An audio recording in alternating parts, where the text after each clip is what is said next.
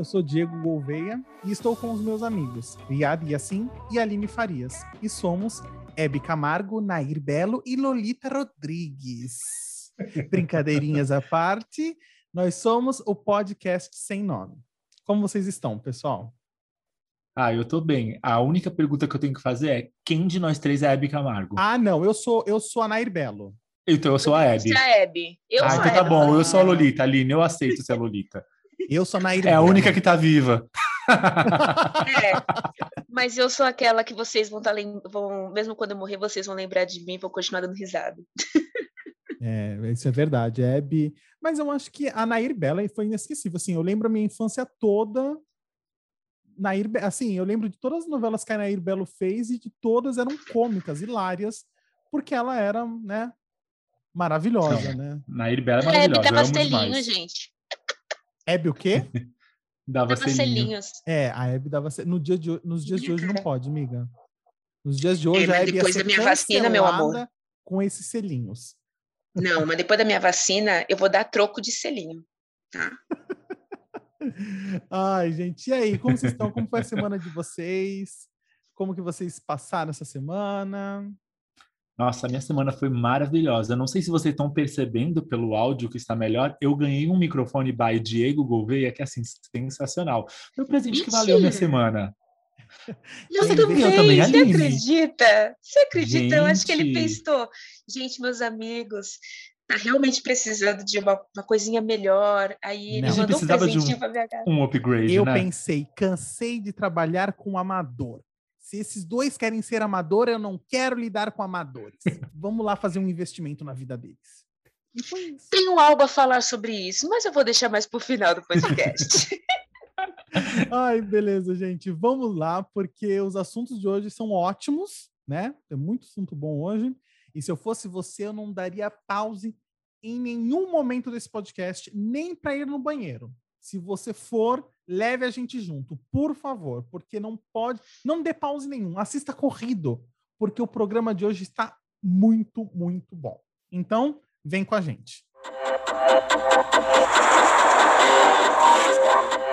Eu sou aquariano, a Aline é de gêmeos e Uriá é chorão. Brincadeiras à parte, ele é de câncer, que no fim é a mesma coisa. Quem nunca analisou uma pessoa através do signo? Pensou, ah, ele é briguento porque é de Ares, ou ela é indecisa porque é de Libra. Quem nunca folheou uma revista ou jornal sem nem se preocupar com o conteúdo, mas quando chega no final, lê o horóscopo do seu signo? Os signos estão no nosso dia a dia e sempre em alta. Um estudo datado de 1982 pelo psicólogo Graham Tyson descobriu que as pessoas tendem a recorrer para a astrologia em tempos de estresse. E no último ano houve um pico na procura por mapa astral na internet devido à pandemia. Basicamente, os signos são a posição que o Sol ocupa em relação à Terra no momento do nosso nascimento.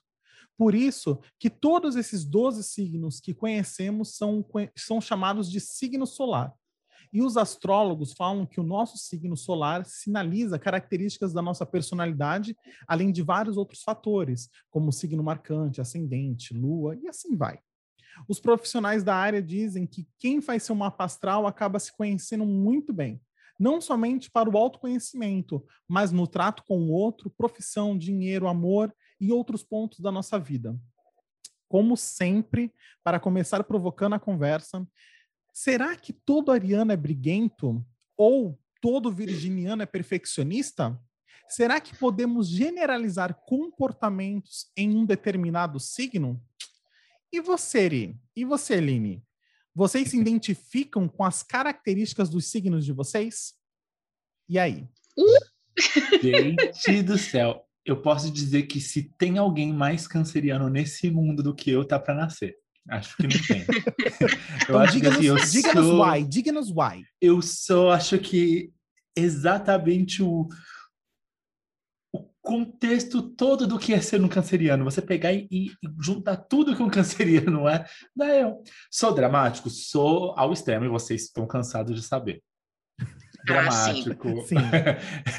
não, não sou tão chorão, mas é porque eu acho que essa característica do que dizem do signo de câncer de ser chorão, eu acho que é um exagero. Eu acho é mais a ser dado ao melodrama, drama né? do que ao, é um melodrama do que ao choro, entendeu? Eu me descobri ultimamente uma pessoa mais chorona, sim, de uns anos para cá eu não chorava tanto, mas é, é muito mais o drama, o sofrimento, aquela angústia de, de fazer um, um- sabe, uma Maria do bairro, de sentar num chuveiro, num banho, descer escorrendo, chorando, sabe? É aquela coisa, é a cena. A cena toda é o importante, entendeu? A gente vem com isso dentro da gente, não é uma coisa que eu busco, é uma coisa que é a minha essência. Acontece, né, amigo? A gente nasceu assim. Se tem uma coisa que eu entendi é que a astronomia fez esse rolê dos signos para a gente ter um padrãozinho que é mais fácil da gente entender as pessoas, porque as pessoas já são complicadas. Mas quando você tem um signo para se basear, você já sabe que caminho seguir. E eu, pelo Hum, menos, acredito muito em entendi. signos e eu conheço as pessoas que eu convivo e elas têm muitas características específicas de cada signo, né? Eu, de gêmeos, gêmeos se permite. Então, eu, eu faço uma coisa agora, daqui a pouquinho eu já não quero mais essa coisa, eu quero outra coisa e tá tudo bem, eu não fico sofrendo por isso. Os outros que se virem, se não estão me acompanhando, cada um com seus problemas. Então, eu acho que a gente tem muita característica dos nossos signos, sim. Nós três, principalmente, eu acho que a gente tem várias. Eu, a gente eu- tem várias. Diga, Diego, diga Eu- por que você é um bloquinho de gelo? Não, aí que tá. quê? Em minha defesa, vocês sempre falam que ah, o Diego é muito frio, não sei o quê, mas eu não, me- eu não me reconheço uma pessoa muito fria. Eu me reconheço uma pessoa bem carinhosa, bem calorenta, assim, né? No Sim, sentido. não, mas é... eu, eu, eu, eu digo que eu sou, eu tenho preguiça facilmente. Então, assim, eu, eu algumas coisas me dão preguiça facilmente. Diego, Eu Ah. não digo que você... Fala, Aline, vai, diga você primeiro. eu anotei aqui. Diego, a- o típico aquariano preguiçoso de ter paciência com os outros. eu anotei isso. Viu? Isso eu reconheço, isso eu reconheço. É, Se tá alguém não é que você é assunto que eu não frio. tô nem um pouco afim, eu... ai, gente, que preguiça. Segue, Não é- segue, segue. Você não é frio com quem você gosta. A questão é que você não faz questão quando você não quer. E, num geral, você quase fica frio. Com quem você convive, quem você gosta, você sempre foi muito amoroso. Mas, assim, se você não tá com vontade, você, tipo, não faz uma questão, assim, nenhuma, nenhuma, nenhuma, zero. É, então, Isso é uma verdade. é, é nessas características. Característica é, é engraçado. Fazendo um parênteses rapidinho com, com coisas de infância. Eu lembro que eu assistia Cavaleiro do Zodíaco, eu amava Cavaleiro do Zodíaco, não sei se vocês também assistiam. Mas, por exemplo, qual era o poder do Cavaleiro de Aquário? Gelo. Ele fazia o quê? Ah, é? Ele congelava as coisas. Sim. Você acha que, que eles fizeram isso aleatoriamente? O poder do Cavaleiro de Gêmeos eram coisas relacionadas a outras dimensões e viagens, porque o geminiano é assim, vai para tudo quanto é lado, tudo quanto é espaço. E o poder do de câncer era levar as pessoas para a morte. Era assim, bem melancólico. Câncer nessas mitologias sempre tem umas histórias esquisitas. Mas pensando aqui na gente, vamos fazer uma lavação de roupa suja agora, né? Rapidinho entre nós aqui, entre amigos, né? Vai. O, Uri, o Uriá, né, que eu brinquei, né, de chorão, e realmente, eu não, né, eu não tenho recordação do Uriá chorando com as lágrimas, né? Aquela coisa é, Maria do Bairro. Não, não tenho essa lembrança. Mas eu tenho a lembrança, né, do Uriá dramático. Isso a gente tem, né? tipo, fazer um drama gente, do tipo, ah, você não vai vir? Então tudo bem, vou ali me jogar na frente do carro, entendeu? Esse tipo- esse não- é não um literal- drama. é, Nossa, é um- foi dramático. Chata. Esse drama da foi dramático. Houve É. um delay no microfone da Aline que saiu uma coisa meio inspirada. Não, mas e, e a Aline, o que, que eu posso falar da Aline com características do signo dela? Vamos lá. A Aline, eu sempre achei a Aline muito um 880. Do tipo assim, oba, vamos lá! Passou cinco minutos. Ai, gente, pensando bem, ah, eu acho que eu vou fazer minha unha. Do tipo, eu, eu, eu, eu sinto esses, esses, essas, es- isso na Aline, né? Mas é, é- é que eu, gente, Diego. É a mudança de ideia rápido que ela tem, a mente dela fervilha. Exatamente, isso é, isso é um ponto. Mas assim, é que eu não tenho muitas, ah, eu não tenho muito know-how em signos. Então, assim, eu fico vendo aqueles vídeos do. Ai, qual é o nome do rapaz, Aline? O que você gosta? Ai, ele é muito legal. O Vitor de Castro. falou dele semana passada. Vitor de, Castro. E os vídeos dele são maravilhosos. Mesmo ele odiando Aquário, os vídeos dele são maravilhosos. Assim, e eu assisto, só que eu não tenho muita. Eu, depois, quando eu vou conversar, eu não tenho as, muitas referências, vai, como ele. Ele tem. Eu não sei se ele é astrólogo hum. mesmo, ou se ele é somente um curioso, assim, que. Ele é canceriano. Ah, é. Tanto que eu vou. Em Ou minha seja, defesa, eu vou que dizer. Ele pesquisa, ele vai a fundo. É, eu não vou dizer que. Eu só não me identifico com os vídeos dele. Eu amo ver os signos dos outros falados por ele. Eu não gosto de ver o meu signo falado por ele, porque como ele é canceriano, sempre que ele vai falar de câncer, ele tem uma visão muito pessoal. Então, eu nem sempre eu me identifico com o que eles falam. A Aline, que geralmente pesca o que ela fala. Achei isso a sua cara, assiste esse que você gosta, você vai ver. Mas, numa maneira geral, eu não me identifico tanto com o câncer dele. Mas, aquário, realmente, aquário para ele é maravilhoso e ele pega no pé do aquariano. Ele pega muito no pé. Eu acho hilário quando ele vai fazer a fala de aquário, ele coloca aquário ao contrário, né? Porque ele, ah, esse povo é tão é tão dizer que não é, e assim, é tão do, da, do contrário que a gente coloca o aquário ao contrário mesmo. falei, gente, ele zoa bastante com os aquarianos, coitado. Amigo, para você, você ter uma noção, o quanto que você é aquário, o aquário é um dos signos que realmente mais desacredito dos signos. Não tem muito know-how mesmo. Porque o aquário, ele procura sempre uma explicação maior sobre um segundo porquê. Então, numa pesquisa que eu fiz, o signo, o signo que mais desacredita dos signos é são os aquarianos, para você ver o quanto você é aquariano. Eu achei hilário, teve um vídeo que eu assisti dele esses tempos atrás, que era assim, debochando de aquarianos. Aí no final ele coloca assim: a música, gente, a música dos aquarianos não é somente a música, é uma banda, é SPC, só para contrariar. Olha que banda perfeita para os aquarianos. Seria um bando de aquarianos cantando música para eles mesmos, só para contrariar, gente, só para contrariar. A questão é que não é que eu não acredite nos signos. Eu realmente vejo algumas características marcantes, vai que nem falam, né? Uh, canceriano, vai, é dramático, né? Realmente é uma característica do signo, né? E realmente eu vejo isso, vai, no. Uh, dos gêmeos, né? É sempre 880. E eu também vejo isso na Line, entendeu? Vai, todo mundo fala que virgem é perfeccionista. Meu pai é vejo... é virginiano, é, é então, é muito. Chega a ser desesperador. A minha mãe é virginiana e é desesperador, porque minha mãe é perfeccionista. Ela é aquele tipo de pessoa, assim, se ela fosse militar, ela ia ser perfeita. Porque é, você começou, você termina, tem que fazer direito. Eu lembro quando eu era criança, sabe, que ela falava na época de escola, é do tipo, é, você não é tem que ser perfeito, não tem que, ah, mãe, tirei nove. Não, você tinha que ter tirado dez, entendeu? Meu pai, se fosse mulher, ele seria a dona Hermínia. Ele seria exatamente a dona Hermínia. Meu pai, ele briga por causa de pote. Quando meus irmãos levam pote para casa, as Tupperware, ele briga por causa dos potes, gente, que não volta com tampa, que não volta pote. Minha mãe tá tipo assim, ai, gente, foda-se. Meu pai tá lá brigando por causa de pote. Ele é a dona Hermínia. Se ele fosse mulher, olha, Ai, virginiano ai, assim ao extremo. É. Eu acho de que na, no seu. Vou te defender um pouco ainda sobre um pouquinho da questão da frieza. Eu vou trazer a frieza do aquariano com um lado de positivo. Eu acho que não é exatamente frio. Você é muito prático. Então, você não gosta muito quando as coisas. É, como eu posso dizer? Você fala que você não tem paciência porque você tem muito prático. Para mim, a, a ideia é você já resolveu daquilo e se aí a coisa começa a se estender, estender muito, estender muito, você fala, ah, gente, então tô sem paciência, já dei aqui uma solução, e é isso.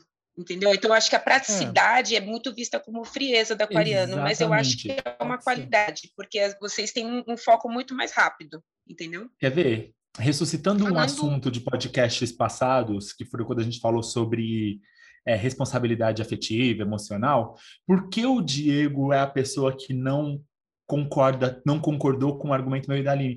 Porque para ele as coisas são muito práticas, assim, não quer, não quer, não tem isso de ai, o que o outro tá Sim. pensando, se espelhar no outro, esperar a troca. E, e eu sou eu como canceriano, óbvio que vou no extremo disso, mas o Diego não. Então eu entendo porque um aquariano olha isso e fala: Não, eu não me sinto responsável por isso. Esse é o meu sentimento. Se você não está sentindo isso, se você achou isso, é quase como problema seu. Por quê? Porque para ele é muito lógico. Na cabeça do aquariano funciona de uma maneira. Aquarianos são lógicos, aquarianos são perspicazes, aquarianos são inteligentes. Assim, eu, eu como canceriano e aquariano é um signo muito oposto, não é o signo oposto, mas é um signo muito oposto de qualidades e expectativas e coisas que fazem na vida. É um signo muito oposto, tanto que dizem que tipo o, o, o canceriano é quase como o escravo astral do aquariano. Então, eu, te, eu, tenho um monte de aquariano na minha vida, assim. Já me envolvi com aquariano, amigos aquarianos, é tipo, aquarianos estão sempre na minha vida. E geminianos, gente, é, eu, te, eu tenho ascendente em gêmeos. Os geminianos, assim, estão sempre. Além de eu ter características geminianas também, eu sempre, em todos os lugares onde eu fui na minha vida, eu sempre tive melhores amigos é, geminianos. E olha que dizem que Gêmeos é o inferno astral, porque é o signo anterior, mas eu me dou muito bem com geminianos. Me dei bem com a Aline. Na escola, sempre amigos, duplas. Se você for resgatar, todo mundo que eu fazia duplinha de trabalho era um geminiano. Ah, é? Então, assim... Então... Quem? Catrine assim, é geminiano. Catrine era geminiana, lembra ah, da é? Catrine? Era geminiana. A Marcela, Marcela Torres, da faculdade, lembra, Aline? Era geminiana. E por aí vai. Então, assim, sempre muito envolvido com geminianos. Falando um pouquinho agora, vou falar um pouquinho agora dos cancerianos. Ai, né? Eu acho que a gente já falou muito sobre os aquarianos. Vou falar, vou falar um pouco dos cancerianos. Ao contrário dos aquarianos, que são práticos, cancerianos gostam do quê? De narrar uma novela. Por quê? Acredito que aquela construção da história para os cancerianos faz muito sentido. Faz muito sentido, então, exatamente. Sobre, é, sobre o nosso amigo Riad, por exemplo, é uma pessoa que ele gosta de narrar sobre as coisas, deixar tudo muito bem explicadinho. Né? Não tão prático quanto o aquariano, porém e sempre embasado. muito objetivo. Além de explicado, é embasado. É embasado. Ai de você memória, que entre memória. numa discussão com canceriano sem ter embasamento, é, pontos, embasamento para vencê-lo num debate. e se você tiver para vencê-lo, tenha ouvidos para escutá-lo. É. Eu não entro numa batalha se não for para ganhar. Eles sempre gostam muito de pesquisar. Exato. Cancerianos gostam muito de escutar os argumentos, mas eles vão rebater e dificilmente vão aceitar que estão errados, se estiverem. mesmo se estiverem, talvez achem embasamento para te provar que não estão. então, eu acho que, ao contrário do, do, aquariano, o canceriano tem essa característica, mas sempre muito objetivo. É muito difícil realmente eles estarem errados, porque eles sempre pesquisam muito antes de entrar em qualquer assunto. Então, realmente, dessa característica. Um pouco do nosso amigo Ri é que uhum. eu acho que e isso eu acho que eu tenho isso qualidade para os dois.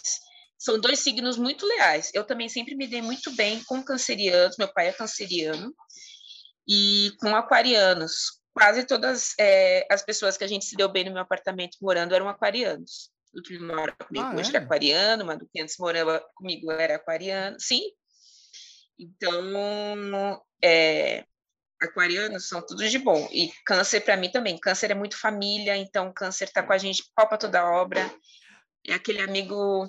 Um, um ponto, um, hoje à tarde eu comecei, eu assisti um vídeo da, não sei se vocês conhecem, a Ana Beatriz, uh, Ana Maria Beatriz Braga. Não, ela é uma, ela é uma psiquiatra e eu adoro porque ela tem vários livros ótimos, falando sobre ansiedade, falando sobre psicopatia, enfim.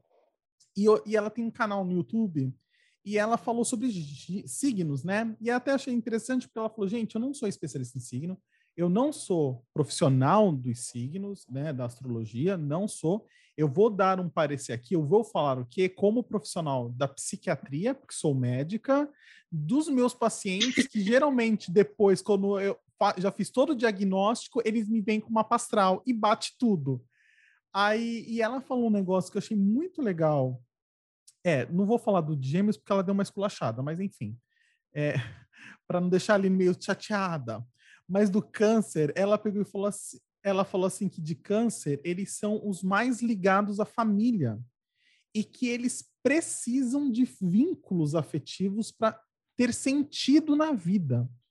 Até Exatamente. ela pegou e falou assim, eu achei interessante que ela pegou e falou assim, ela falou assim, e é muito perigoso quando chega, ela falou assim, quando chega os cancerianos no consultório, do tipo assim, para ter que mostrar é, que é perigoso você precisar de ter vínculos afetivos muito fortes, porque algumas vezes eles acabam é, o castelinho cai, sabe assim? Porque criou tanto uma expectativa, criou tanto uma expectativa, aquela expectativa não foi suprida e o castelinho cai. Ela falou assim, mas é muito vinculado à família. O canceriano tem um vínculo muito grande à família. E isso é muito forte no Uriá, né? Assim, a gente vê assim, o Uriá tendo um Sim. vínculo assim fortíssimo, né, com a Rosana, com, a, com os irmãos dele, com, com, com, a sobrinha, com os sobrinhos. Então, assim, é um vínculo familiar e um vínculo com a gente mesmo, como amigos. Sim. A gente vê que o Uriá tem esse vínculo muito forte com a gente, né? Então, assim, o canceriano tem essa questão, assim, do afeto, né? De ter esse... Tá bem ligado, é né? Uma é um afeto e uma lealdade muito forte. Então, hum. o, o Riad é aquele tipo de amigo que, se eu precisar matar alguém, ele me ajuda a esconder o corpo. Ai, gente, eu tô tão emocionado com vocês falando assim, eu ajudo mesmo, eu ajudo. Eu sou esse tipo de pessoa. Não rebatendo, porque eu não vou rebater nada do que eles falaram, porque até as coisas negativas são, assim, o canceriano, ele é muito de tentar virar o jogo, o jogo a favor dele, quando a, como a Aline disse, se ele tá lá provando uma coisa e alguém consegue provar que ele está errado, ele dá um jeito de fazer a pessoa até se sentir culpada de que está fazendo ele se sentir errado. Então, assim, tem umas coisinhas assim. É, Mas eu posso falar um negócio? diga. Eu acho que talvez esse ponto seu seja mais. Seja o que você não gosta. Não, seja mais, talvez, puxado pela questão do seu ascendente em gêmeos do que pelo não, signo em câncer em si. O, câncer, Porque o canceriano, o ele é. gosta de ganhar uma briga, gente.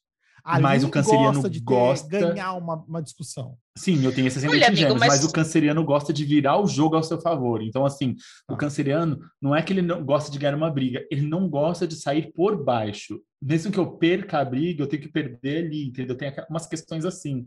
O canceriano sempre quer fazer. Se eu perder a briga, eu quero perder fazendo você sentir culpado de ter me, fe... me machucado e ferido meus sentimentos do meu coraçãozinho canceriano. Aí entra outra característica pesada do canceriano, que é o rancor. Muito, é, isso é pesado. Cadê meu caderninho do rancor? Eu tenho um caderninho do rancor. Eu tenho um caderninho do rancor rancorosa. escrito uma coisa sobre Diego. Foi Ai, zoeira aquele Deus. dia que eu escrevi, mas um dia eu abri, eu dei tanta risada que a gente estava fazendo uma videochamada e eu escrevi no caderninho alguma coisa do Diego zoando que eu ia guardar no caderninho do rancor. Esses dias eu estava mexendo e eu achei, a gente dava tanta risada sozinho. Porque assim, o meu caderninho do rancor que... não é físico, eu não preciso dele. É, vai na minha memória. Exato.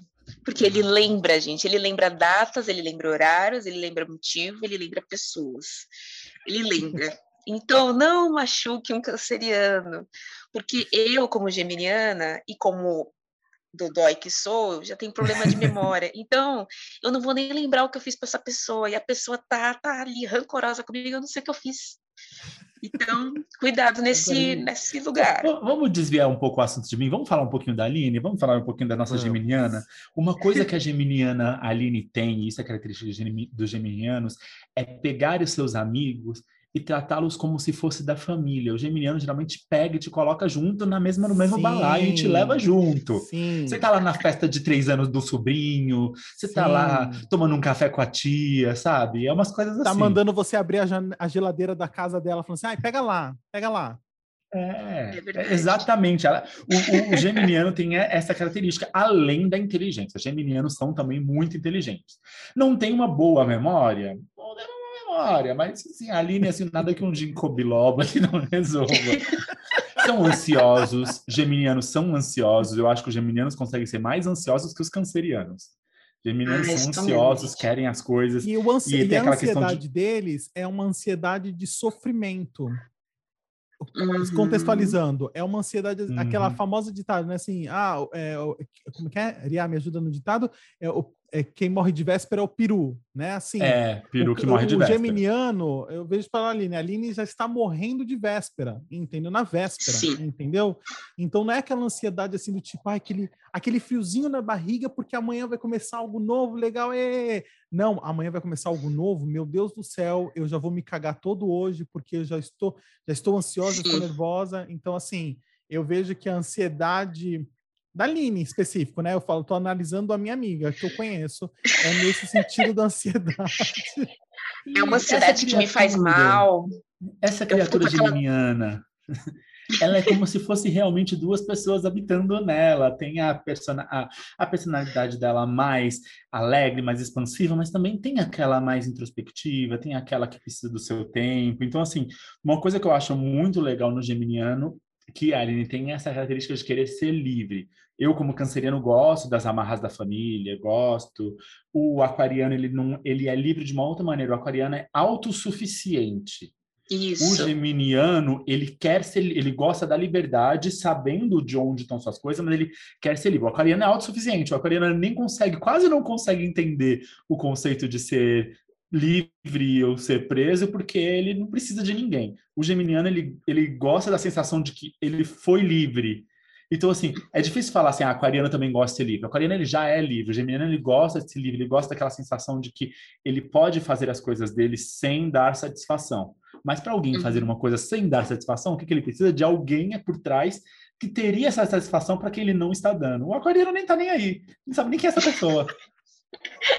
aquariano poderia. Se o aquariano não tivesse família, fosse filho de chocadeiro, ele também não estava nem aí, estava ali, foi. É isso. Aquariano entende muito bem o seu lugar no mundo.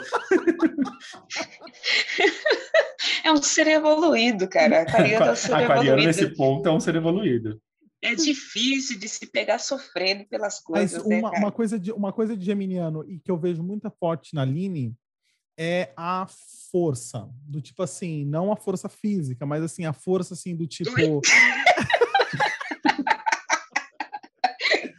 Mas a força de tipo assim, mesmo na ansiedade do desespero de morrer na véspera, ela é aquele tipo de pessoa assim. É, é, ah, não, vou sofrer, mas sim, vamos lá, vai dar certo, não sei o quê, vamos em frente. Sabe assim, do tipo, vamos lutar, entendeu? Mesmo se não der certo, dane-se, mas pelo menos a gente tentou. Entendeu? Sim, o geminiano é justo. E por, pelo geminiano ser justo, ele acaba às vezes estando em cima do muro. A Aline é uma pessoa que às vezes fica em cima do muro. A Aline é Sim. é muito em cima do muro. Sim. Que ela, ela, ela, a Aline é quase a Camila do BBB. Ela quer saber o que está acontecendo aqui, o que está acontecendo lá. E aí, às vezes, ela acaba não pendendo. E aí, o que acontece? Ela... Então, ela fica ali, pende para um lado de cá, pende para um lado de cá, assim. Mas, assim, ela é sincera. Ela vai falar e ela vai te falar na cara dela que ela está em cima do muro e que ela não tem certeza se ela concorda com você. Ela falou é, para mas... mim isso já. É um dia eu, eu, estava é... ali numa situação que eu cobrava um posicionamento dela, ela falou assim: então, não posso te dar, porque eu não sei. Eu não sei se eu concordo com você ou se eu concordo com o lado de lá. Estou confortável aqui em cima. No dia que eu resolver descer, eu desço. Foi praticamente isso que ela me falou, com outras palavras, é claro. É que meu cérebro canceriano entendeu Mas sabe isso. Por quê? A gente tem. tá vendo, gente? Ele lembra, eu nem lembro de que, que ele tá falando, mas ele lembra. Mas é porque a gente tem um problema que é assim, ó. Não, não nem considero um problema. Eu, a gente gosta de uma conversa. Geminiano é do, do signo da conversa. Então, quando tem um dilema entre duas pessoas, a gente gosta de escutar os dois lados e se colocar nas duas posições né? E isso é um problema, porque aí a gente tenta tentar, a gente tenta arranjar um caminho mais justo, e é isso que o Riad falou. Pode parecer que a gente está em cima do muro. Por quê? Porque eu me permito mudar de ideia. Eu me permito uma hora concordar com o Diego e do nada o Riad me, me convence que ele está certo. Aí eu me permito trocar de ideia, porque é... eu sou é. geminiana, entendeu? Ai, Acontece. que ódio. Ou Só tem aquele... falando já me subiu um, um rodinho. Ai, seu frio. Mas acontece, gente, da minha cabeça não existe uma pessoa morando. Existem 37 conversando. É quase um... Nossa, mas sabe, é muito né, confuso. Né, é uma esquizofrenia. É, esquizofrenia, sim, exatamente. Mas todo geminiano é um pouco assim. É à toa que quando a gente sofre, é outra pessoa que habita o corpo. Porque eu viro outra pessoa. Eu com fome sou outra pessoa. Minha pessoa raivosa, o Yad me conhece. Quando eu tô com fome, é muda a chavinha. É a minha terceira, é meu terceiro alter ego que toma conta do corpo. Então, assim, tem muitas pessoas morando aqui dentro. Vocês têm que ter paciência com a gente. Ela tem muitas pessoas. Eu tenho eu e eu mesmo. Eu bato muitos altos papos. Eu acho que todo canceriano conversa muito com ele mesmo. Mas assim, eu converso comigo mesmo. E eu converso e me respondo, isso em voz alta. E eu tenho os pássaros, do tipo assim, ai gente, tô com preguiça do ser humano, vamos para os pássaros. As plantas. Então, Sem pra sim, me eu falar. converso muito. Então, assim, realmente eu acho, agora saindo um pouco de nós três, que os signos eles ditam muito como é uma pessoa. Eu acho que às, ve às vezes se escorar nos signos é um pouco demais. Vou, vou, vou dizer isso, porque assim, tem muitas atitudes que as pessoas às vezes são grosseiras ou são é, burras e acabam fazendo, ah, mas é meu signo, é meu signo. Não, tem hora que assim, as suas características são ditadas pelo signo. As suas decisões são interesses seus e aí, diga, Diego. Ou não, aqui é porque eu não, eu não falei isso, mas assim, eu já fiz o meu mapa, né? Hum. Uma grande amiga minha, uma, uma pessoa maravilhosa, a Isa. ah, e, e eu achei maravilhoso, porque antes ela faz uma introdução do que é um mapa, né? E ela fala assim que, e no início ela falou que exatamente o que você está falando, né? Ela coloca assim: este trabalho é uma interpretação de seu mapa astrológico de nascimento. Ele retrata as principais características da sua personalidade tendências da sua vida. O mapa astrológico indica tendências, mas você tem o livre arbítrio de seguir ou não cada uma delas. Exatamente. Então é exatamente isso. Tipo assim, as pessoas tendem a jogar muito culpa em alguma na- no signo, né? Ah, é Uhum. culpa do meu signo. Mas na verdade, não. Tem grosserias, tem algumas situações na vida que você tem o que não dá para jogar. Exatamente, você não precisa Meu jogar. psicólogo falava muito isso. Ele ficava, toda vez que eu usava o signo, desculpa, ele falava assim: não use o signo como muleta. Se você fez isso é porque você quis. Então, tipo, ele- o trouxa foi você. Sabe por quê? Eu dou um exemplo agora fugindo de nós três, que é o peixes. Ah, o peixes é o signo apaixonado, ele é o signo ah, iludido pelo amor. Mas tem situações que o peixe é trouxa mesmo. Porque não adianta falar assim, ah, mas é porque eu sou de Cuidado peixes. que temos Não. ouvintes pe- é, piscianos, hein? Cuidado. Mas temos assim, ouvintes. Temos ouvintes de todos os signos, talvez só não temos de Sagitário, porque eu acho que eu não conheço ninguém de Sagitário. É engraçado, tem um signo que sig- signos que a gente não conhece ninguém do signo. Eu acho que eu não tenho ninguém conhecido de Sagitário. Se alguém Eu tenho. que não- alguém me diz aí que é de Sagitário, que aí eu mudo essa ideia, mas eu não conheço que eu lembro de ninguém. Mas peixes é que assim, eu tenho uma outra conhecida minha de um outro rolê que vocês não conhecem, que ela tava passando por problemas, aí tava lá gostando de um cara, aí o cara dava umas esnobadas, aí voltava, aí tudo ficava naquela situação de apoio, ah, mas é porque eu sou peixe, eu sou de peixes, eu sou muito apaixonado, dá vontade de falar assim, não, você é trouxa mesmo, porque assim, tá na cara que ele não te quer, ele já, e, e tipo, não adianta você usar a sua desculpa de que você é de peixes para ficar insistindo num erro. Tudo bem, o peixes dita como você se sente, mas você seguir e continuar batendo essa tecla é, é o signo de trouxas. É o 13 terceiro signo do, do, do zodíaco, né? Na verdade, existe um 13 terceiro signo que não é, é é considerado, que é o serpentário, mas aí a gente tá criando mais um, que é o signo de trouxas. É peixes com ascendente em trouxas. Mas assim, para gente pode. caminhar, para gente caminhar bem para o final da nossa conversa, porque a gente já, já conversou bastante. Então, eu quero que seja- a gente seja bem rápido aqui, só para finalizar. Ahn, vocês falarem um signo, dois signos que vocês gostam muito e dois signos que vocês não gostam muito de lidar. Vocês, como pessoas, gostam de lidar com dois, falem dois, e quem vocês não gostam de lidar, outros dois signos. Olha, eu gosto muito de lidar, eu gosto muito de lidar com gêmeos e aquário. Vocês dois. Não é porque são vocês dois, mas é que assim, é o que eu falei. Por mais que aquariano seja um extremo oposto de características minhas, eu sempre tenho alguém aquariano e eu sempre tenho alguém de gêmeos. Tenho, por exemplo, minha mãe, minha mãe é leonina, mas assim, minha mãe é uma leonina muito à parte, eu me dou muito bem com ela, mas eu não digo que é por causa do signo. Ah, um signo que eu não, não dou muito bem é... Eu dou bem, mas não dou tanto. Virginiano é chato pelo perfeccionismo. Vou dizer que virginiano é chato. Ah, e outro signo que eu me dou bem, mas tem os seus poréns, é touro, que é teimoso pra caramba. E eu já sou um pouco teimoso, então assim, dá umas estranhadas. Mas eu também me dou bem com touro. É, eu tenho, independente de câncer e aquário, que realmente eu já falei que eu já tenho essa afinidade. Por incrível que pareça, eu me dou muito bem com Ares, que todo mundo fala, Satanás, não sei o quê. Eu convivo com muitas pessoas de Ares, muitas pessoas de Ares. Tem aí os seus poréns, mas eu, particularmente, me dou muito bem com os arianos. Então, Ares eu vou dar um- uma, uma estrelinha. Outro signo que eu me dou bem também é Leão. Leão, para mim, bacana. Agora, signos que eu não que eu não me dou bem, eu acho que eu só tive treta com escorpião. Só.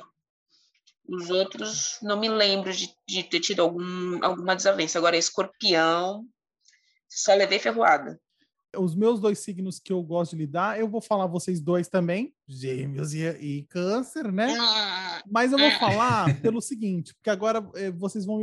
Gêmeos e câncer, mas aí ao contrário da linha, eu gostaria de grifar o escorpião. Porque todo mundo que eu conheci e eu soube que era de escorpião eram pessoas que me, fazi, que me fazem e que me faziam dar muita risada. Não sei porquê, mas mui- todo mundo que eu conheço de escorpião são pessoas assim que me dão, sabe, me fazem dar ótimas gargalhadas. São pessoas assim que me fazem rir. Então, assim, eu acho que talvez, não sei se é uma característica do signo, mas pontuou para o signo de escorpião. e, e, eu, e agora eu vou falar, como eu falei no início, eu sou leigo nos signos, eu não vou saber falar dois que eu não gosto de lidar, porque assim. ah, é, não, porque eu não conheço muito. Então, assim, eu acho que eu nunca cheguei numa pessoa que eu não goste, que eu não gostei de lidar com ela, e falei, qual é o teu signo? Só para eu anotar aqui. Então, assim, eu não tenho essa lembrança de falar assim, ah, eu não, aquela pessoa não me dei, eu não lembro.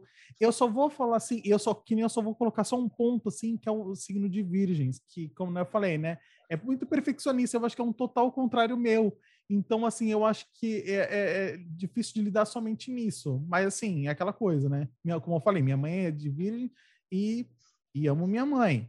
Só que ela é muito perfeccionista e eu É. não sou. Então, é os nossos, é os Agora, nossos opostos, né? Posso fazer um comentáriozinho antes da gente encerrar? Então, o que eu vou falar é o seguinte: mitologicamente, o que, que dizem nossos signos? O signo de Gêmeos fala sobre os gêmeos, aqueles gêmeos de escuros, que é o Castor e o Pólux, que é um é filho de Zeus e o outro não. Eles nasceram de um ovo lá, que quando os Zeus se transformou em ganso para pegar a mulher lá que ele queria, que era filha de um rei, e que era o rei de Esparta, se eu não me engano.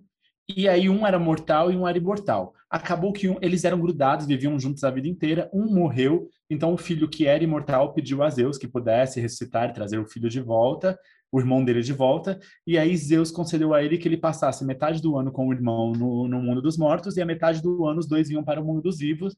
E posteriormente eles foram transformados em constelação, que é a constelação de Gêmeos. Já o, o de Aquário é mais interessante, que é que é sobre Ganimedes, que ele era filho de um, de um dos reis fundadores de Troia. Só que ele era um rapaz muito, muito, muito belo. Muito, muito, muito belo. E o que aconteceu? Zeus achou isso muito interessante. Falou assim, bonito, eu quero para mim. Hum, E foi lá e fez o quê? Catou o menino e levou embora. E deu pro pai dele duas éguas imortais e falou: fica com essas éguas que seu filho é meu. Vou catar teu filho. Levou seu filho para o Monte Olimpo e o Ganimedes ficava responsável em servir né, é, a- o néctar para os deuses. Os deuses ficaram admirando. Acho que os deuses davam uns pega nele também. Todo mundo pegava ele e aí ele foi eternizado com uma constelação de Aquário, que é a constelação daquele que fica com a jarra, a ânfora, virando o néctar da imortalidade para os deuses. E o signo de Câncer era assim: na, nos 12 trabalhos de Hércules, o Hércules foi tinha que matar a Hidra lá, cortar a cabeça da Hidra, e a Hidra era um dos animais protegidos pela Hera. A Hera falou assim: vou mandar um caranguejo para atrapalhar. O Hércules olhou e pisou no caranguejo, o caranguejo morreu. Fim. Aí a Hera falou assim: tadinho, gente, vou transformar em constelação porque ele me obedeceu. Ai, amigo, Todos tá tudo explicado agora sobre o drama. E aí o canceriano que ele foi esmagado ali e não teve nem papel. Ele tentou, ele chegou lá, vou picar o pé do Hércules e morreu, pisado. É, ainda bem que dessa história você não precisa nem escrever, porque essa história já está escrita, né? Então você só precisa ler e se remoer com isso. Gente, mas beleza. Nosso assunto foi ótimo, né? Sobre signos, um assunto leve, gostoso. E, e é isso. Vamos, né? Como disse o Uriah, não vamos ser trouxas, não vamos jogar tudo culpa no signo, vamos tomar consciência de quem somos realmente e, né, e fazer a nossa vida de como tem que ser. Claro que os signos influenciam, mas enfim, gente, enfim. É, vamos agora para o momento, o momento obrigatório nesse podcast. Sim, a hora do Brasil. A hora do Brasil. Acho que todos já sabem que neste quadro obrigatório falamos sobre o assunto mais em alta do momento, onde as hashtags ficam em delírio no Twitter. Sim, estou falando de Juliette e os demais. Estou falando de Big Brother Brasil. E como sempre, a nossa especialista Aline nos traz a semana, nos traz o resumo da semana mais vigiada do Brasil. Aline, é com você. Então vamos lá, gente. Vou começar sempre por domingo, porque domingo é o dia do paredão. O Arthur foi o líder da semana e a Thaís foi o anjo. Ela começou imunizando a Vitube e o Arthur indicou a Juliette. A casa teve uma votação aberta e a indicada foi a Sara, que teve alguns contratempos no meio da, da votação, porque o Rodolfo também votou nela, o Caio votou nela, tudo pelo efeito manada, a gente discute sobre isso depois. É, a Juliette teve direito a um contragolpe, chamou o Rodolfo, e a Sara também teve um direito a contragolpe, ela chamou a Thaís. Eles foram para a prova bate e volta, e a Thaís se salvou. Na segunda, teve o jogo da discórdia. O jogo da discórdia foi praticamente mais um jogo de, de cartinhas, de cartinhas não, de plaquinhas, onde as pessoas tinham que bloquear alguém ou dar a, a placa de caça-likes para outra pessoa. Resumindo, é, foi todo mundo praticamente recebeu uma plaquinha entre elas, né? Mas também teve mais discussão entre Rodolfo, Sara e Gil, porque eles não tinham ainda resolvido essa questão do Gil ter votado no Rodolfo no paredão passado, enfim. É, também teve um destaque para esse as tretas desse dia, porque o Gil voltou a atacar como fiscal das lágrimas, falando que a Juliette não secava suas lágrimas, sendo que Juliette explicou que ela é maquiadora, então naturalmente ela não secaria suas lágrimas por causa disso, né? Terça-feira, terça-feira teve paredão. Sara saiu com 76,76% e o Gil se desesperou por causa disso. Era muito amiga dele, ele ficou claramente desestabilizado com a saída dela. Na quarta, teve a festa do líder, tema academia para o Arthur. Não sei o que dizer muito sobre esse tema. É, foi relativamente calma, não teve muita treta, não. O pessoal conversou um pouquinho sobre jogo, curtiu um pouco.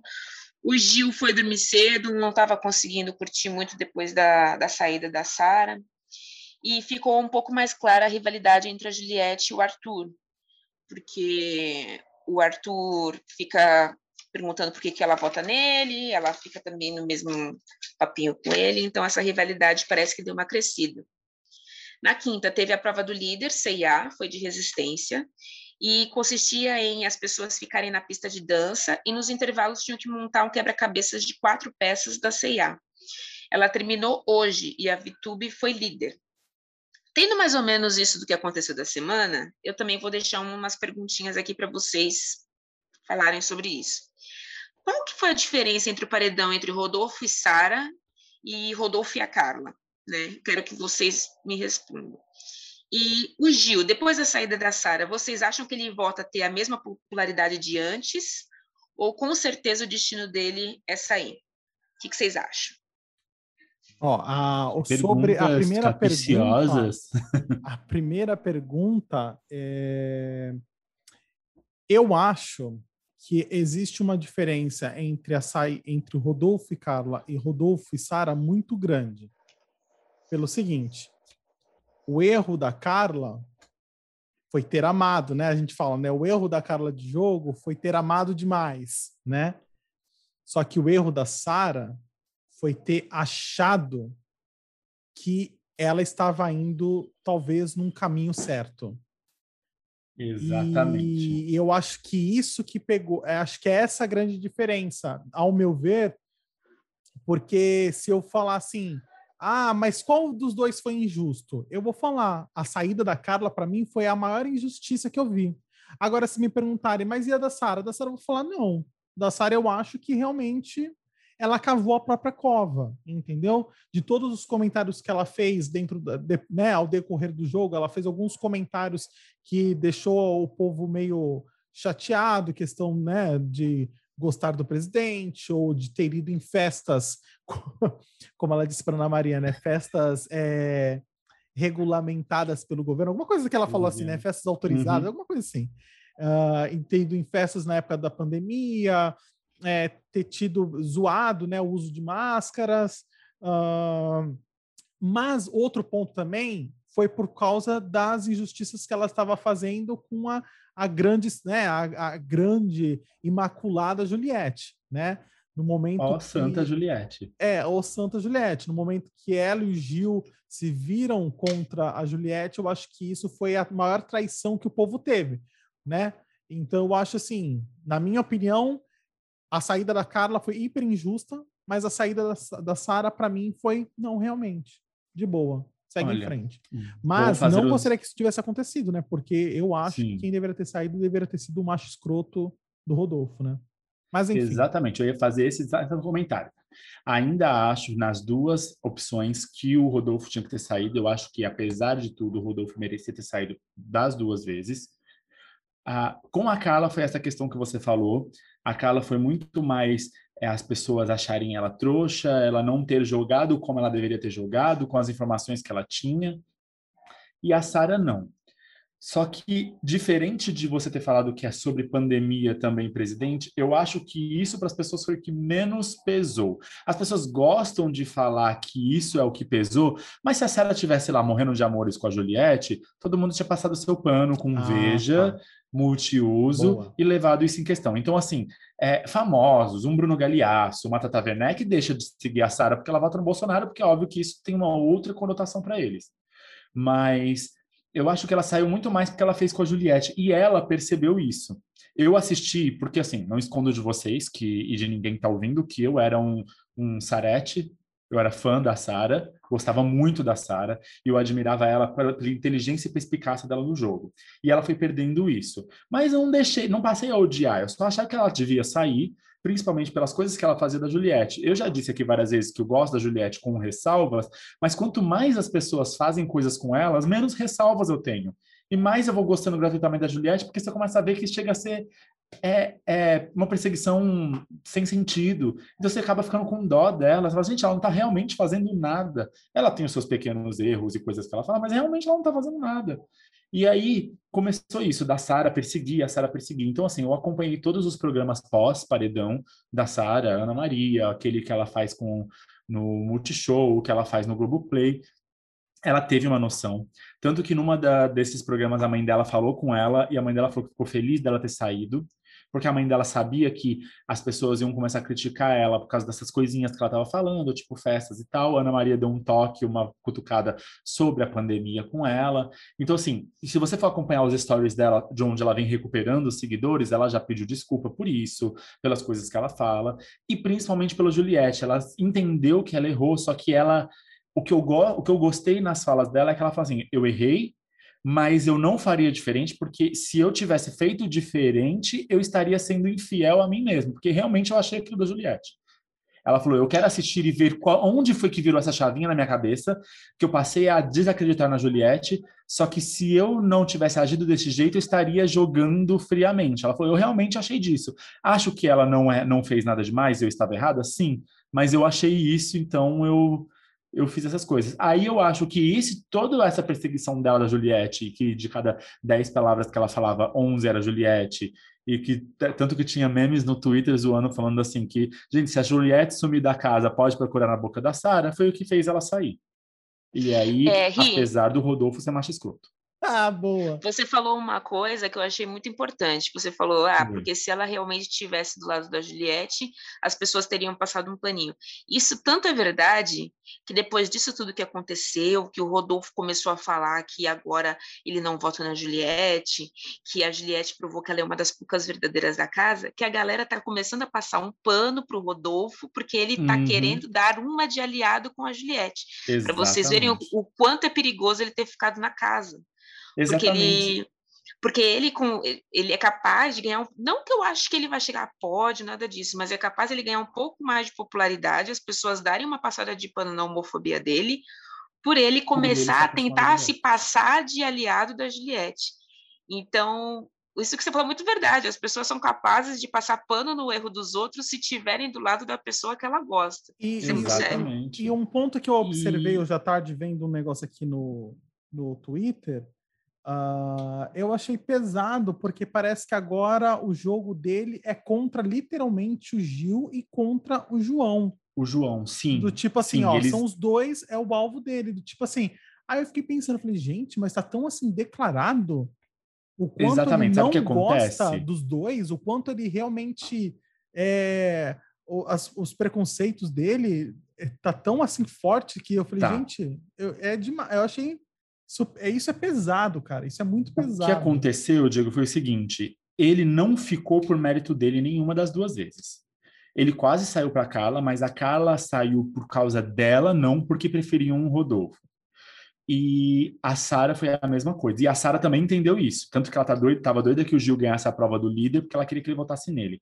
Porque ela falou assim: uma das coisas que eu mais queria falar pro Gil é: eu não saí por causa da gente, eu saí por causa de mim. Então, assim, só que o Rodolfo tá achando que ele é o amado, o senhor da razão. Ele tá até falando que a Rafa Kalimann tá do lado dele e tá fazendo. Ela falou assim: certeza que a Rafa tá fazendo alguma coisa para me manter aí. Então, o que acontece? Ele realmente, praticamente, declarou guerra a isso, porque numa das falas dele, ele disse que. é, qual foi a palavra que ele usou? Ele falou que ele é, que ele é macho e que e tem palavra, uma coisa assim que ele disse.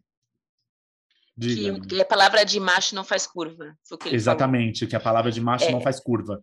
E assim, ele tá bem irritado e bem desgostoso com os dois, com o Gil e com o, o, o João. Tanto que eu tô ansiosíssimo para a festa de sábado e que a Juliette vai montar o Gil e eu quero ver o Gil de drag a la RuPaul e como que o Rodolfo vai agir com isso. Falando um pouco sobre o Gil, vou trazer a segunda pergunta. Vocês acham que agora ele tem mais chances do que, é, que a Sara saiu de ir mais Sim. longe? Porque Sim, eu, particularmente, acho que realmente chances de ganhar, realmente ninguém tem, porque a Juliette já está muito disparado. Um pódio, não sei, mas eu acho que ele tem chances de, de ganhar um pouco o público, porque o Gil é um pouco daquele vilão, entre aspas, carismático. Então, eu acho que ele mas tem chances falar um de avançar. negócio? Posso falar um Eu negócio? acho que tem. Esse, esse Big Brother, ele, ele tá me cansando num grau, mas tá me cansando num grau com essa história de Juliette, Juliette, Juliette, Juliette, Juliette. Pô, gente, né? Deixa, deixa as coisas rolarem, deixa as coisas acontecerem, sabe? Tenta perceber um erro nela, tenta perceber alguma coisa assim de extremo nela que você não goste e tente lutar contra, porque assim, tá aquela coisa, é, é certo e é claro e é óbvio que a Juliette já levou esse prêmio, cara. Mas então, sabe o assim, que não acontece, é mais que nem os? Big Brothers passado que a gente que a gente talvez Deixa eu falar, deixa eu falar. ai, será que ganha esse? Ah, não, mas esse fez essa merda agora essa semana? Ah, agora ele não ganha mais. Agora Ó, ficou a um Aline negócio vai assim, falar, depois eu vou ai, falar o que, o sobre Estou isso. Diga. cansado, estou cansado. Di, um pouco te apoiando no que você está falando, é, é que eu acho assim, eles mesmos da casa fizeram a Juliette campeã, porque eles martela- martelaram muito ela. Mas a Juliette tem diversas coisas muito complicadas, é muito difícil viver com ela. Porque realmente é aquela pessoa que tem que ter uma opinião para tudo, que joga tudo na sua cara, porque ela é muito sincera. Então, assim, não estou passando pano nos defeitos dela, porque ela tem. Eu, dentro da casa, convivendo com ela, provavelmente ia ser uma das pessoas que também ia reclamar muito dela. Mas vendo de fora, ver o quanto que as pessoas ficam reclamando dela, ficam repetindo, ficam isso, tá levando muito ela. Então, Eu, não se tem for- se eu como tivesse falar dentro desse da Big Brother sem casa, falar dela. Se eu tivesse dentro da casa, eu já tinha feito que nem Nicole Balls. Fala com a minha mão, Juliette. Fala O que com a minha acontece? mão. Sabe o que acontece, ela Diego? Cansa. Eles, Ela me eles cansa, deram um prêmio para ela. Eles, eles deram um prêmio para ela. Os próximos participantes deram um prêmio para ela. Se eles descansassem ela, parassem, não dessem atenção, ok. Mas eles é em cima dela o dia inteiro. E o que que acaba? Acaba que todos os pequenos erros dela, que são poucos, eu não vou falar que ela é uma pessoa errada, ela é uma pessoa difícil de conviver, mas os erros dela são tão poucos perto de tanto que eles fazem com ela que você, como telespectador, você se compadece, porque, meu, ela é divertida, ela é engraçada, ela é sincera, ela é uma pessoa, sabe, cheio de coisas interessantes e as pessoas ficam metralhando, assim, ninguém vai lá discutir com ela sobre uma coisa importante. Ela vai lá, come um pedaço de bolo, fio, que vai lá e faz um escarcel e bota a casa inteira contra ela. A gente aqui fora, vendo o que aconteceu, fala assim, meu, por que estão perseguindo a menina? Sabe quem que deu o prêmio para Juliette? Quem deu o prêmio para Juliette foi a Carol Conká, na primeira semana que surtou com ela sem ela ter feito nada. Então, assim, naquele momento, foi o momento que todo mundo falou assim, gente, mas peraí, o que, que a Juliette fez? Nada. Aí, a partir desse momento, ninguém mais parou de, de reclamar da, da Juliette. A Carol Conká fez uma caveira dela para a casa inteira. Tanto que hoje, Camila e João se aproximaram dela quando eles pararam e pensaram assim, gente, eles não é que eles não gostavam dela, eles estavam meio afastados. Eles começaram a falar, gente, ela não fez nada. Muitas pessoas estão fazendo isso. E voltando a falar sobre o Gil, Eu acho sim que o Gil tem chance. O Gil, ele, de certa maneira, estava sendo quase que corrompido pela Sara. A própria Sara falou isso quando saiu. E ele tem um carisma, as pessoas gostam dele, ele se dá bem com a Juliette, os dois têm os dois brigam, mas como ele mesmo diz, ele, ela perreia ele, mas ele ama ela. Então os dois vão ficar juntos. Os dois vão e o João e ele vai para longe o, o, Gil. Acho que o Gil tem chance de ficar entre os três, sim. Ele não ganha, mas esse é um Big Brother que a gente tem que pensar em quem vai ficar em segundo e terceiro. Juliette já ganhou. Quem que vai ir para frente? Sobre as pessoas que a gente quer que saia. Esquece um pouco a Juliette deixa, deixa ela para lá. Porque, assim, tem outras pessoas interessantes. Tem Camila, tem, tem Gil, que eu acho interessante. Só. Pouca, que é um pouquinho engraçado. Eu, eu, eu sou, meu, meu time já... Eu dou o prêmio para Camila. Camila é a minha vitoriosa. Para mim, é a pessoa que eu mais gosto no momento dentro da casa. Eu assisto, toda vez que eu assisto, eu assisto pelo pay-per-view, eu sempre vou naquele mosaico, é, mosaico primeiro, para ver onde a Camila, Camila. está, para eu poder ver para ver onde para ver a a tela da Camila, porque assim, é a pessoa que mais me chama atenção, é a pessoa que mais me cativa em querer assistir, porque assim, os outros, eu gosto do João e ele sempre tá com a Camila, então assim, dá dupla para mim. Uh, eu gosto do Gil, eu acho o Gil, né, aquela coisa divertido, né? Ele é uma pessoa carismática ele teve uma fala sensacional esses dias com o Caio, contando um pouco sobre a vida dele. Eu acho que vale a pena todo mundo ver isso. Tá lá no Instagram do Gil. Hum, a, o, a, administradora postou uma conversa, assim, tem acho que uns três minutos, ele contando sobre todas as dificuldades da vida dele. É, assim, emocionante. E é legal, né? Assim, eu acho assim, é aquela coisa.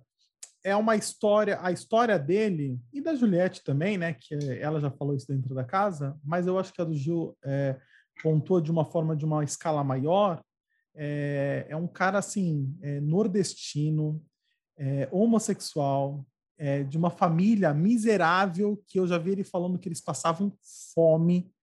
Sim. E assim, o cara hoje, olha onde ele chegou. Ele saindo da casa, graças a Deus, o cara ele vai fazer, sabe, o, o curso de PhD dele lá. Então, assim, o cara não, é, não vai ser qualquer, né? não é qualquer um, entendeu? Um cara assim com muito estudo, é um cara muito inteligente, né? Então eu acho que isso é algo da gente, mesmo que ele faça uma baita de uma besteira, sabe? Mas enfim, é algo ele, que a gente tem merece, que aplaudir. Ele merece. ele merece. porque a gente tem que aplaudir, porque ele é literalmente uma, um, um brasileiro assim que temos que se espelhar, né? Assim, tem Por isso como... mesmo que eu gosto muito dele, gosto da Juliette pelos mesmos motivos, então assim, eu torço bastante pela Juliette por ele. É, eu já não sou tão fã do João como vocês, eu já não acho o João uma pessoa tão legal assim. Agora, nesse ponto do jogo, saiu o Sara, ele se aproximando do Gil, Agora eu tô começando a dar um certo tipo interesse a ele, eu tô gostando mais da participação dele, mas eu nunca gostei muito.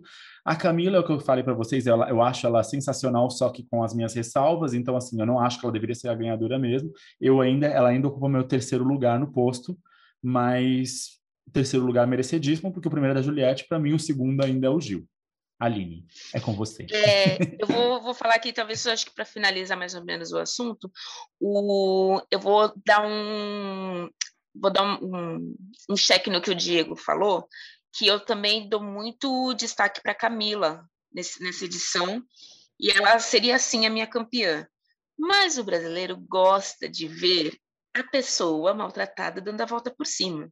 Por isso que eu acho que meu prêmio tem que ser para Juliette pela superação do que ela está passando dentro da casa. Porém, se tiver uma reviravolta e a Camila ganhar, gente, se ela for para o final, capaz eu pedir votos para ela, porque eu sou louca pela Camila desde que ela entrou. Sempre falei que eu era fã daquela mulher e ela é foda, entendeu? Também, por convivência disse, e pela pessoa que Exatamente, por convivência e pela pessoa que ela é, pelas características de caráter, eu daria pela Camila, porque a, a Juliette peca só na parte da convivência. Mas característica de caráter é difícil também comparar com a Juliette. E sobre o Gil, que eu, o que eu tinha falado também é isso. Eu acho que ele deu uma perdida no jogo. Acho que ele não é uma pessoa ruim, mas ele se perde muito dentro das paranoias dele. Ele cria situações que está todo mundo perseguindo ele. E eu acho que foi aí que ele se perdeu. Eu acho que ele tem uma chance de ganhar um pouquinho mais de popularidade, mas já na minha opinião acho que ele não chega no pódio, mas vai um pouco mais longe do que antes.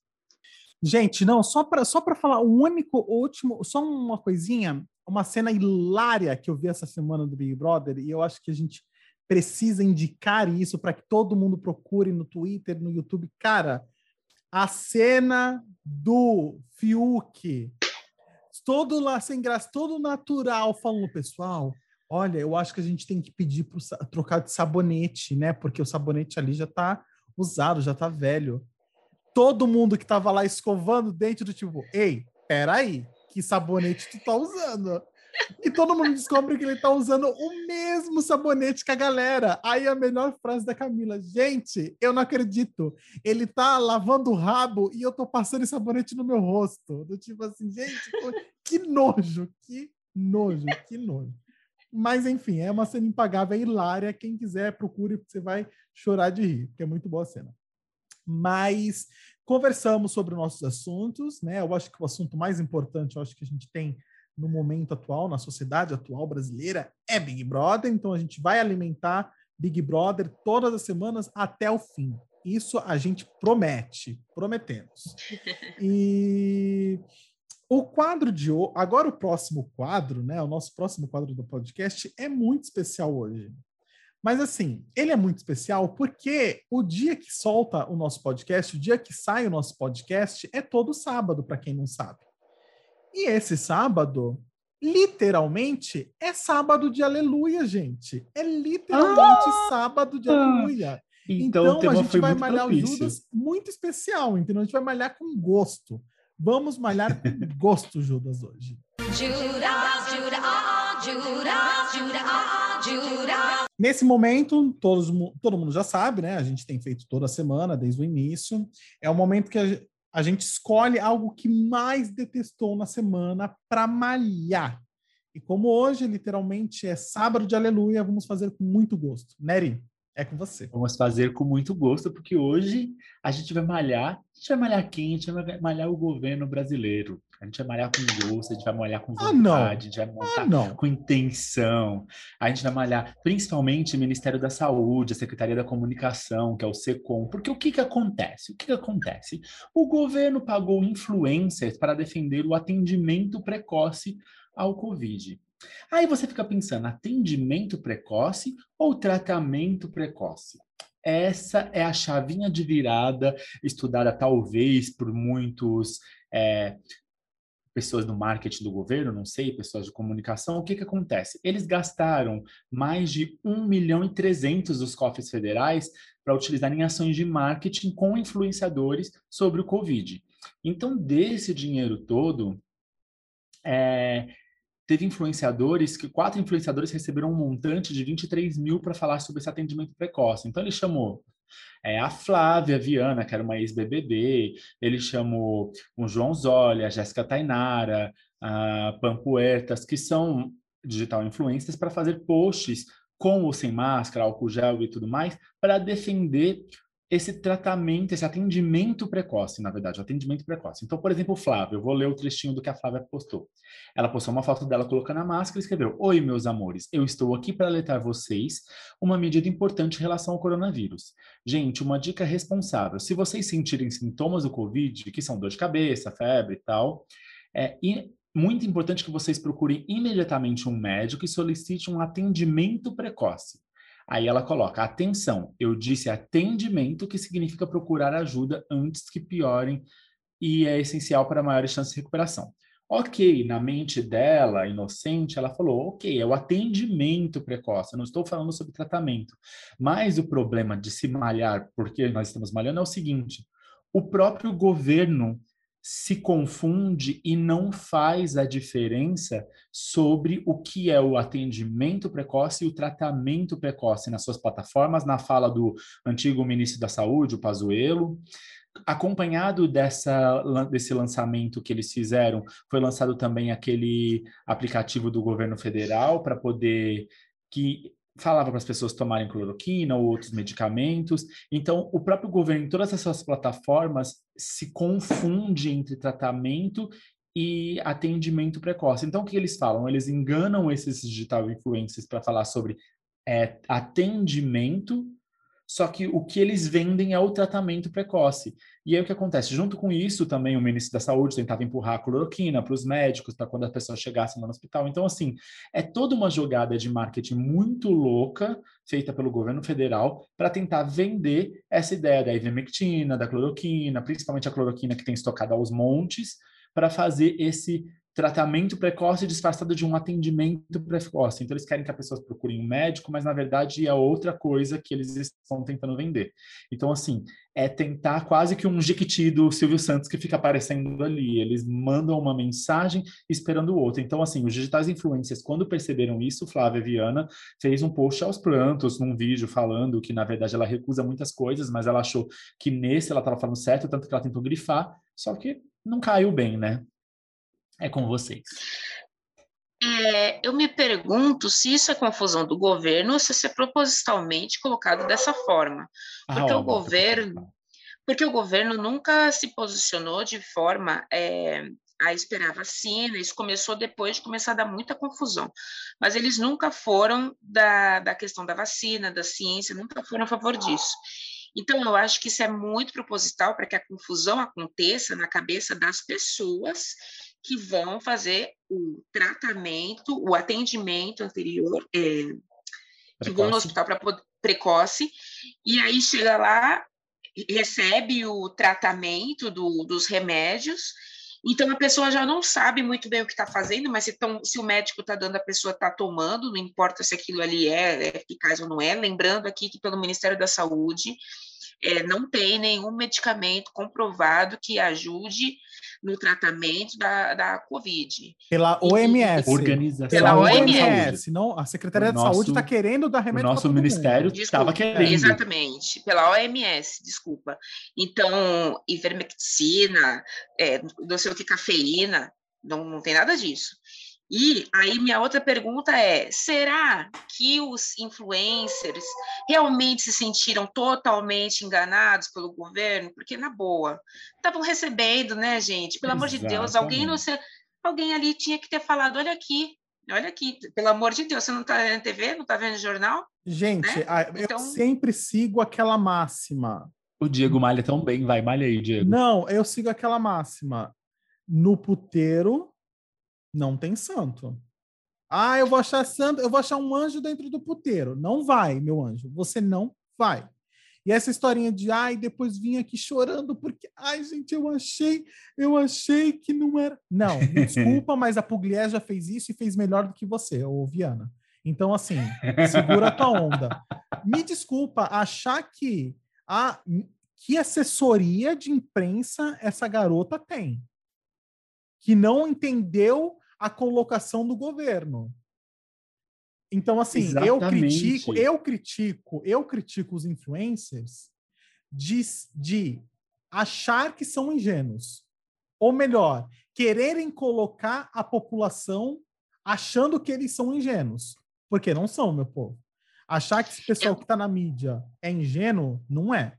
Porque essas pessoas Mas... não falam por si eles têm assessoria de imprensa, eles têm é, managers, eles têm várias pessoas que cuidam da carreira deles e profissionalmente, de uma forma assim, é de uma forma nível AA, entendeu? Como aquela, eu esqueci o nome daquela assessoria de imprensa lá famosíssima lá, que até a irmã da, da Preta Gil, da, da, da Bela Gil lá, é, é uma das donas, acho que sócia, e então assim, e ela cuida de influencers.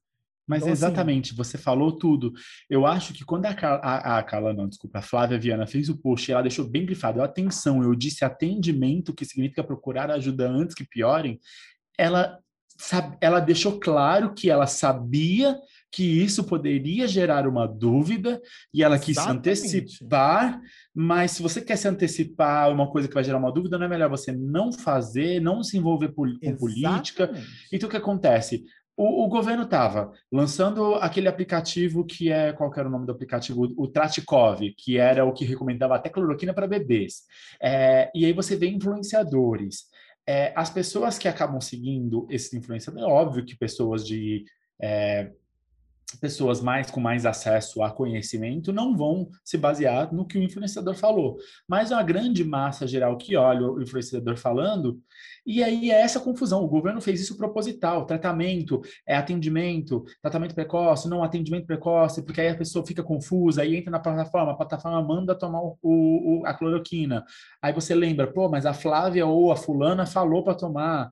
Então é isso. E foi bem naquela época exatamente que, que o, o ministro estava tentando empurrar lá em Manaus a cloroquina, que era para dar, tentando que os médicos dassem, ficava aquela briga.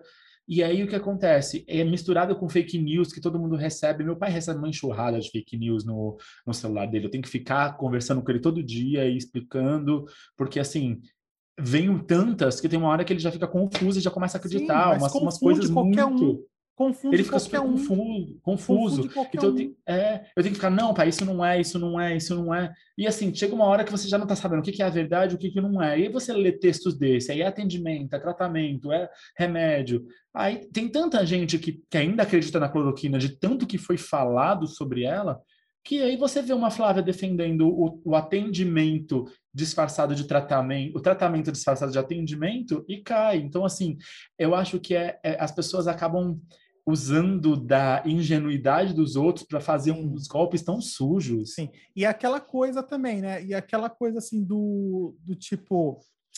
Uh, esse, esses influencers aí, me desculpa, mas assim, as minhas convicções são é maiores do que isso. São maiores do que qualquer coisa que talvez, entendeu, venha do governo. Ai, mas o governo está querendo fazer alguma coisa tão boa do atendimento. Não, mas é desse governo que tem sido um desgoverno desde o início da pandemia. Então, assim, para que eu vou me, vou me juntar a um comunicado deles do tipo, ai, vamos dar uma, vamos fazer uma publicidade, vamos fazer uma propaganda aqui, né, para o povo, para que tenha um, um, atendimento precoce. E aquela coisa também, assim, é contrariando muitos fatores que desde o início a gente tem falado, né? Muitos especialistas, infectologistas, têm falado do tipo, pessoal, não vá para o hospital quando você sentiu somente uma dorzinha de cabeça, entendeu? É, porque senão vocês vão, né, vai sobrecarregar ainda mais o hospital e assim vai. Então, tipo assim, é, eu, eu, eu, não, eu não consigo confiar nem na, nem na, nem na, na agora na imagem dessa pessoa mais, entendeu? Porque essa pessoa já me mostra assim, essa pessoa é a favor do governo, a ponto de ter dado ouvidos para o governo para poder fazer uma propaganda com eles. Só... Sabendo que o, o governo está o tempo inteiro é, testando a, ignorância do brasileiro, porque a gente sabe que a gente é uma população que tem essa cultura da gente ser mais ignorante para eles poderem fazer o, o, que quiserem. Então, sabendo que o governo está o tempo inteiro testando a ignorância do, do brasileiro, a pessoa se colocar à, disposição de fazer qualquer tipo de propaganda para eles, para mim, dá margem de interpretação do que a pessoa realmente acredita, porque. Sim é isso que você falou. Como é que você vai pôr a sua imagem, o seu rosto lá falando a favor de qualquer coisa que o governo fale, se você discorda do que eles pregam, né? É isso que, que eu penso. Ou seja, se você se colocou à disposição para falar qualquer coisa que eles falem, é porque você compactua com o tipo de governo que eles têm. Então, eu acho que isso diz muito sobre todo mundo que aceitou alguma coisa para poder falar é, de forma mentirosa essas questões e diz muito sobre o que o governo está querendo fazer de novo, né, gente? Querendo enfiar remédio na goela abaixo das pessoas. E tem um epidemiologista, é, é o Etel Maciel, ele disse assim que ele criticou essa campanha do Ministério que chama as pessoas para as unidades, que não adianta esse chamamento para as unidades que, que já estão superlotadas, como o Diego mesmo disse, se não tem um plano do que fazer com elas, como fazer. Sim. Então, assim, o Ministério só está falando, gente, vai para o hospital. Vai todo Exatamente. mundo para o hospital. Só que, assim, não tem investimento no hospital, não tem um plano de como agir com essas pessoas, não tem... É, não tem uma, uma, tem um uma suporte, organização, né? um suporte... uma coordenação, não tem um suporte. Então, assim, você só está mandando as pessoas irem para o hospital. Só que ninguém está pensando no que tem no hospital, se tem remédio, se tem um jeito de fazer alguma coisa, se tem o que fazer.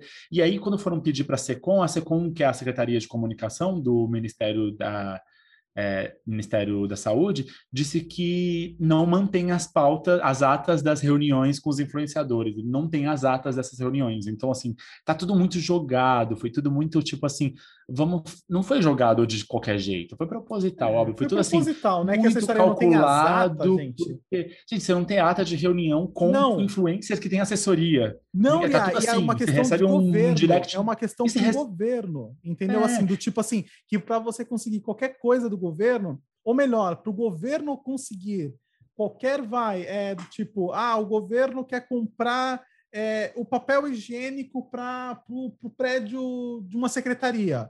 O governo precisa ter pelo menos, acho que dois ou três editais, dois ou três é, empresas para conseguir, sabe? Assim, é uma burocracia tão grande para você conseguir um papel higiênico e assim não ter atas de uma reunião É. que é para você definir um influencer que vai Exatamente. fazer uma campanha publicitária para o governo. Ah, gente, aí é querer achar Tudo que bem, o ó. povo é Eu, vou, eu vou muito- falar que, que eu, vou, eu vou ser realista num ponto de falar que 1,3 milhões pro, para a esfera federal e para tudo que a gente precisa não é nada, mas assim, você gastar 1,3 1 milhão e 300 para fazer uma campanha, mas não investir em infraestrutura no momento que você precisa, Sim. tudo bem que é o que eu tô falando, esse, esse 1 milhão e 300 não ia fazer nem cosquinha. Não dá nem para comprar o, o papel higiênico dos hospitais que precisa, se você for le- Uhum. levar a fundo. Mas gastar esse dinheiro com uma propaganda que não tem um- o alcance que precisa, com a é, funcionalidade que precisa, é jogar dinheiro fora. Dentro de um, de um contexto que você precisa de cada centavo, que é importante cada centavinho. Então é, é, é, é de dar muita raiva isso. É aquela coisa, né? E querendo ou não, o que a gente mais tem. E eu não vou agora defender, eu não vou só criticar o governo Bolsonaro, não. É, gastos, né? A gente tem visto a questão de gastos públicos, assim, com muita coisa supérflua, não é de hoje, né? né? Todo ano, acho que todo semestre, a gente sempre escuta uma história de um gasto inadequado, ou um gasto que não deveria, ou alguma coisa que o governo gastou, ele tipo, peraí, irmão, para que você está gastando com isso? Entendeu? Então, assim, é, infelizmente, o nosso governo tem muito disso, né?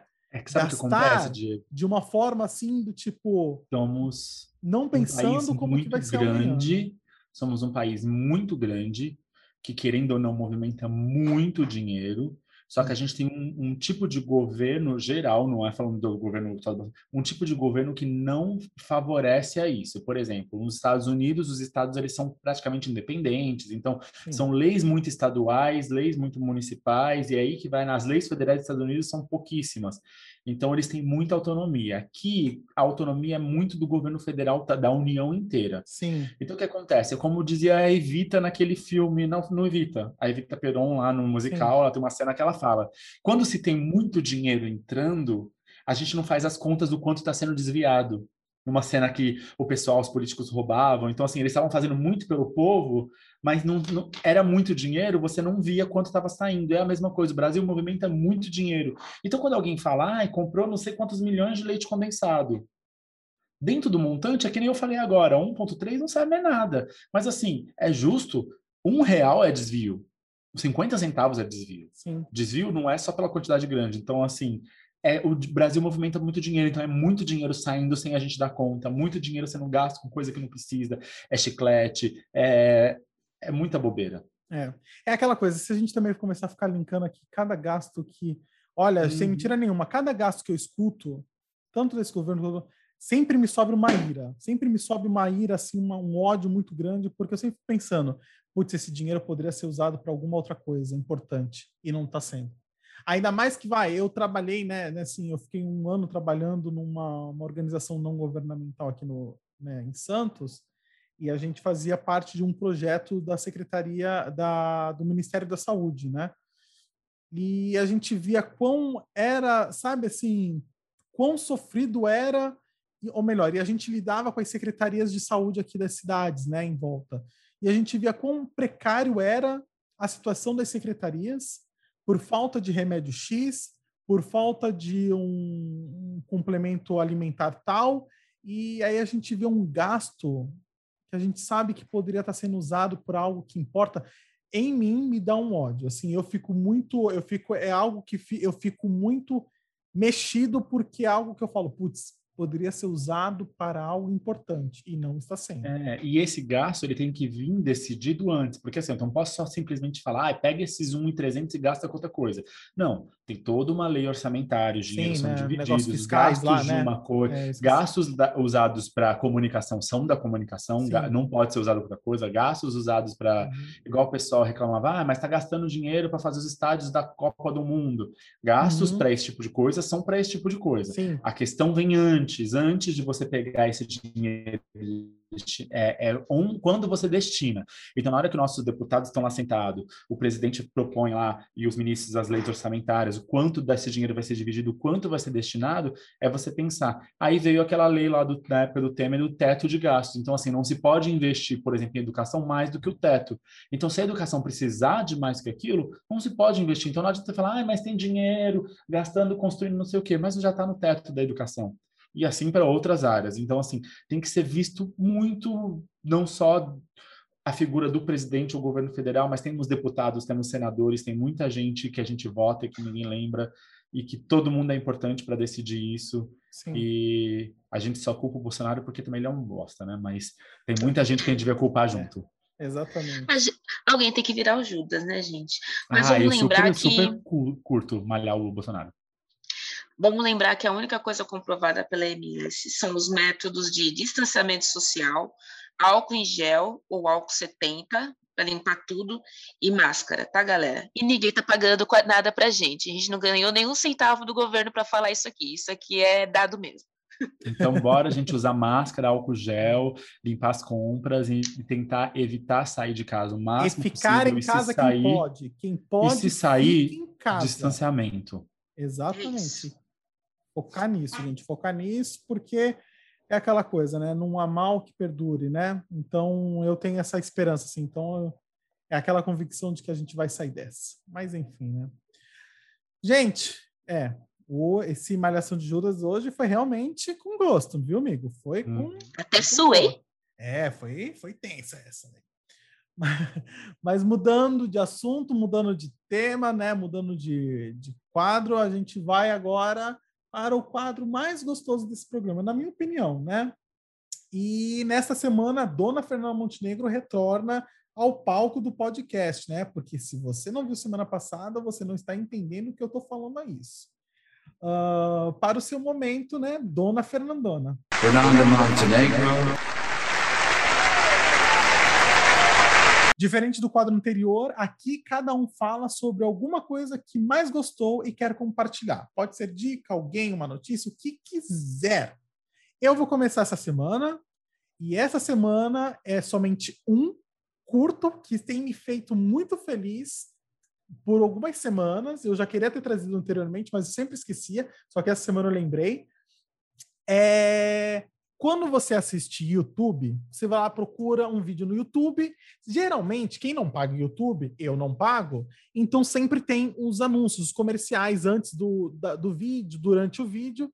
E tem um comercial que tem me feito ficar muito feliz, que eu dou risada, que eu sorrio quando eu vejo, que é do Jacan. Eu não lembro qual é a marca, mas é o que ele fica vendendo lá. Ele fala: é, frango para mim tem que ser clarinho. Aí ele bate no frango. Aí ele pega o peixe. Peixe para mim tem que estar tá feliz. Aí ele olha pro peixe e fala: Você tá feliz? Ele tá feliz. Isso tem me feito tão feliz de assistir, sem mentira nenhuma. Esta marca está muito rica comigo, porque eu assisto no fim a propaganda de tão boa que ela é. Jacan, eu adoro quando você olha pro peixe e fala: Você tá feliz? Ele tá feliz. Cara, impagável. É para mim o meu momento Fernandona, é o meu selo da semana, porque é maravilhoso. Ponto. Vai, segue. Ah, gente, é... escolher? Não, não, eu posso falar, é que aqui começou algum, algum, algum tumulto, algum tumulto, e eu fiquei confusa, mas enfim. O meu selo Fernandona dessa semana vai para uma série que não é nova, mas que essa semana eu retornei a ver porque ela me faz muito feliz.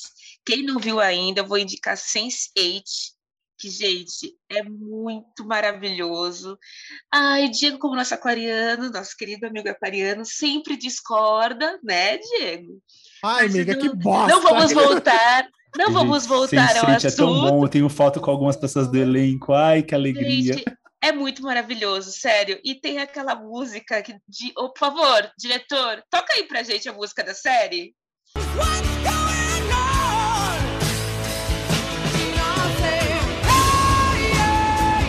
Que é muito maravilhosa. Que essa música, gente, toda vez que eu escuto, não tem como, eu já me sinto dentro da série, eu já me sinto com aquelas pessoas. Eu acho que eu me identifico muito com essa série, porque essa série é o que acontece na minha cabeça. Geminiano, são várias pessoas da sua cabeça falando e você querendo fazer várias coisas ao mesmo tempo. Assistam. Por favor, assistam Sense8. Ai, Eu amo Sense8. Sou, sou suspeito para falar. Vi as duas temporadas, fiquei arrasado quando a série foi cancelada. Aí eles resolveram fazer o filme. Eu fui no evento da Netflix que teve em São Paulo. Tinha parte do elenco. Gente, pessoas maravilhosas. Vontade de abraçar todo mundo. Ai, eu que gostei quando saudade de assisti poder uma abraçar todo mundo. vez.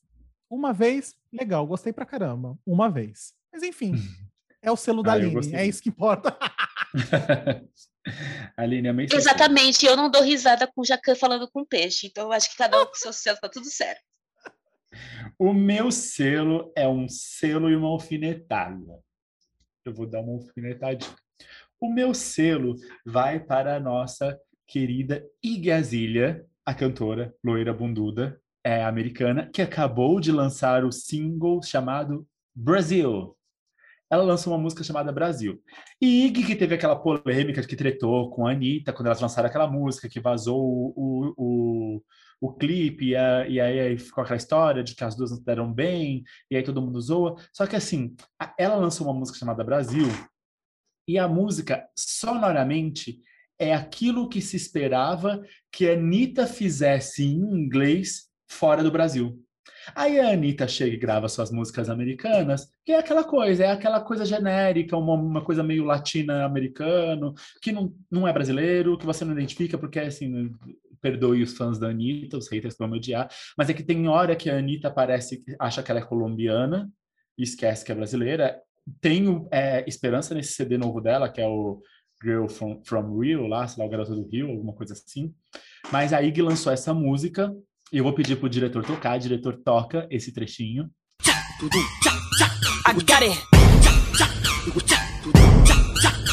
I.